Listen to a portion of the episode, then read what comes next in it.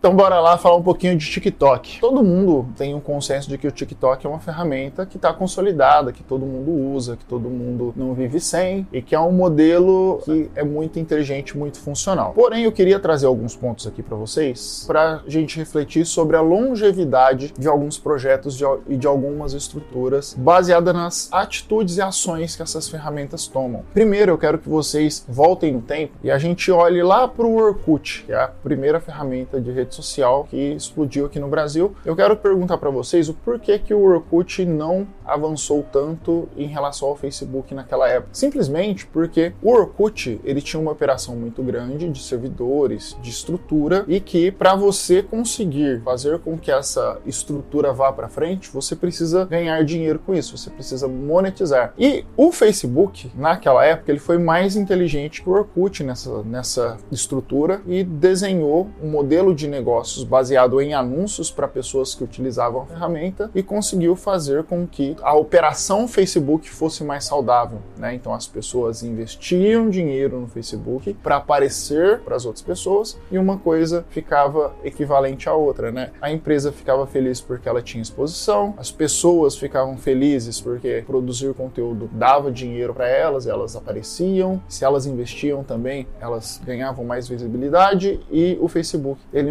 monetizava com isso e por isso a empresa cresce, ela pode investir em mais marketing, ela pode investir em convidar mais pessoas e mais servidores, enfim, essa estrutura começa a crescer. O Facebook comprou o Instagram, trouxe o mesmo modelo de negócio para o Instagram, praticamente matou o Orkut e o próprio Instagram, ao longo do tempo, acabou matando o Facebook, né? O Facebook ainda é bastante utilizado, só que numa, num nicho que a gente consegue perceber quais são as pessoas que usam o Facebook. E aí a gente olha para o TikTok, que hoje rivaliza rivaliza aí, principalmente com o Instagram, com Reels e com essa estrutura. Porém, o que, que acontece com o TikTok? Por que, que o TikTok ele provavelmente pode vir a ter um problema no futuro e é isso que o vídeo do Daniel Penin trouxe. Eu tô fazendo esse vídeo aqui, na verdade, inspirado num vídeo que eu assisti ontem do Daniel Penin. Eu falei isso lá no meu Reels e tô trazendo para cá também. Eu escrevi um comentário para ele no, no vídeo dele, só que eu pensei, pô, por que não eu vir aqui, já que eu gravo vídeo também, eu vou gravar um vídeo trazendo um ponto a mais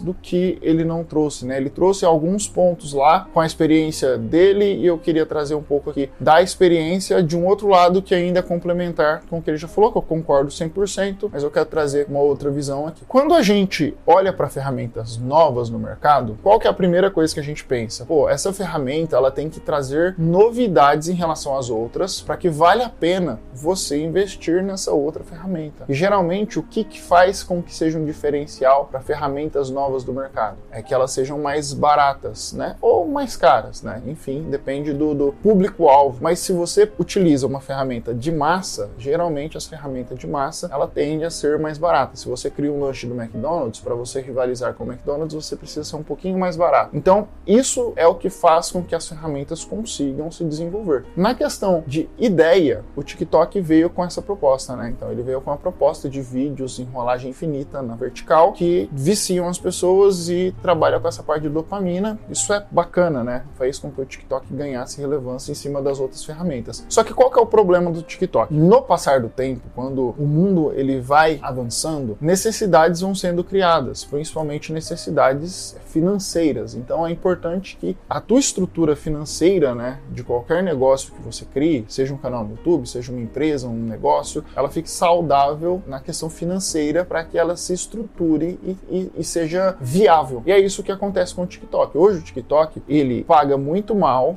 os seus produtores de conteúdo e isso você pode ver lá no canal do, do Daniel que ele explica de uma forma mais interessante. Mas o meu ponto aqui nesse vídeo é por que, que os produtores recebem tão pouco dentro do TikTok? Isso é um reflexo de o quanto as pessoas investem em publicidade para que os anúncios apareçam. Então vamos lá. Qual que seria o principal motivo de eu investir no TikTok e não no Facebook. Eu quero que vocês parem 5 segundos aí e reflitam por que, que vocês fariam isso. Por que, que você deixaria de investir no Facebook e no Instagram e investiria no TikTok? Porque geralmente as pessoas têm um orçamento fixo, né, para você investir. Ah, vai me sobrar 300 dólares por mês, eu vou investir 300 dólares. Por que não investir 300 no Facebook e eu fracionar 150 no Facebook, 150 no TikTok? Já deu 5 segundos aí, eu quero que vocês respondam para vocês mesmos aí. Eu vou investir no TikTok desde que ele seja mais barato, desde que ele compense, que ele vale mais a pena. Se ele vale mais a pena, o que, que vai acontecer? As pessoas que estão em um lugar, elas vão migrar para o outro lado e vão começar a anunciar nesse novo local. Ou seja, tudo vai melhorar nesse outro lado aqui. Vai, vai ter mais dinheiro, os produtores de conteúdo vão produzir mais conteúdo porque eles estão sendo melhor monetizados e é uma cascata e uma cadeia de acontecimentos que vão fazer com que a ferramenta ela se sustente, cresça cada vez mais. Só que não é isso que acontece no TikTok. Por exemplo, a minha experiência é, e é esse o assunto do vídeo é que quando eu fui fazer uma campanha no TikTok, eu fiz algumas, né, fiz alguns testes, eu descobri que o TikTok é muito mais caro do que o Facebook. E na época eu lembro que quando eu comecei a falar sobre TikTok Ads, comecei a trocar ideia com as pessoas, esse era o meu discurso. Cara, imagina o Oceano Azul que não deve se anunciar no TikTok. Deve ser muito tranquilo. O CPM deve ser muito baixo, deve ter uma alta entrega, poucas pessoas fazendo, todo mundo acostumado com o Facebook Ads. Só que a hora que vem pro TikTok Ads é um outro mundo, uma outra realidade.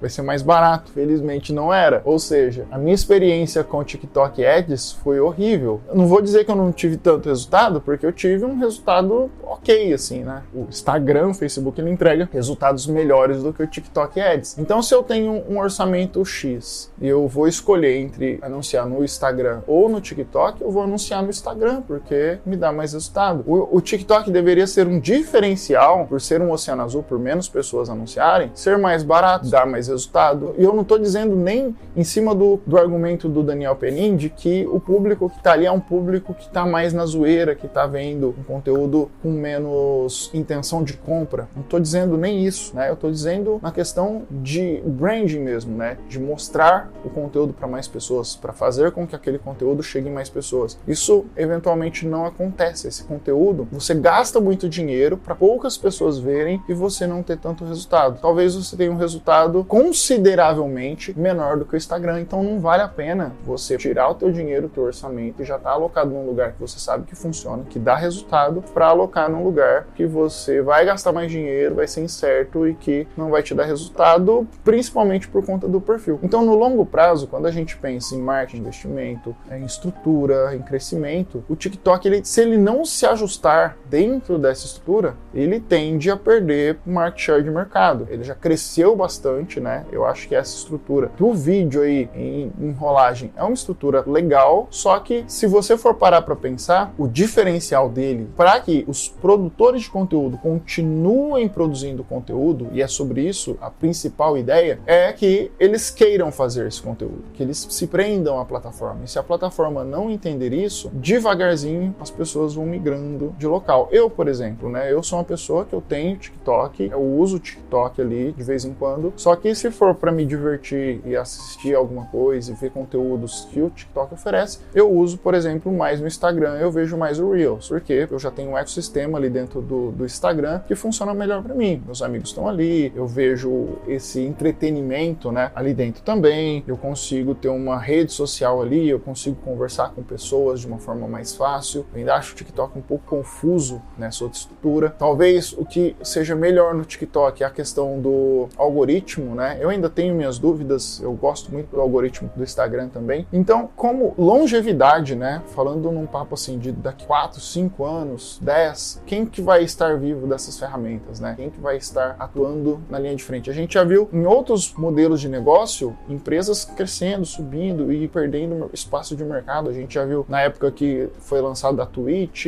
aí tinha uma briga com o Facebook Game, com o YouTube Game. Hoje essa, essa briga se estendeu ainda com a Kik, com outras ferramentas que também estão dando outras vantagens para os seus produtores de conteúdo. E aí a briga do YouTube contra outras ferramentas que também fazem o mesmo tipo de serviço de live streaming de vídeo. Isso sempre vai acontecer, só que a gente tem que pensar e voltar um pouco no que eu falei lá no começo na questão do Orkut. Se as pessoas não conseguirem se adaptar e fazer com que o ecossistema seja saudável, tende a fracassar. Porque, querendo ou não, não é só a empresa que tem que ganhar dinheiro. Não dá para só a empresa, só o CNPJ dono do, do sistema ganhar dinheiro. As pessoas que produzem, que perdem tempo fazendo aquilo lá, elas também precisam ganhar dinheiro. E as empresas que são patrocinadoras dessa brincadeira precisa valer a pena também. Do lado de cá, eu como, como uma empresa que anuncia, eu tô desanimado de anunciar no TikTok. O cara que é o produtor de conteúdo, que não ganha dinheiro no TikTok produzindo conteúdo 8 horas por dia para ferramenta, tá desanimado e ele olha para outras ferramentas de uma forma que seja mais bacana para eles. Com o tempo, isso vai esmaecendo e vai perdendo força e relevância. E para você voltar, né, por exemplo, eu já peguei trauma do TikTok, do TikTok Ads, né? Para eu voltar a anunciar lá dentro, porra, tem que ser uma coisa muito foda e eu não tô com vontade de anunciar lá de novo. Então é isso, tá? Talvez eu anuncie lá coisas bem, algum vídeo de branding, algum vídeo pessoal, alguma coisa assim nesse sentido, mas marca mesmo, é, venda, anúncio para fazer conversão, para fazer venda, para gerar esse tipo de estrutura, lançamento, eu não sei se, se vale a pena não. Então é isso, é só uma opinião aqui sobre alguém que tem uma estrutura de conhecimento, né, aplicado dentro da ferramenta. Eu queria ouvir de vocês se vocês têm alguma alguma experiência, alguma versão de vocês, se vocês tiverem alguma coisa para contribuir, fica aqui a caixa de comentários aberta para vocês, para a gente bater um papo e entender qual o caminho que vai nos levar para o futuro e como que a gente consegue se adaptar no meio de tantas ferramentas, no meio de tanta coisa aí, tá bom? A gente se fala no próximo vídeo, pessoal, e até mais. Tchau, tchau.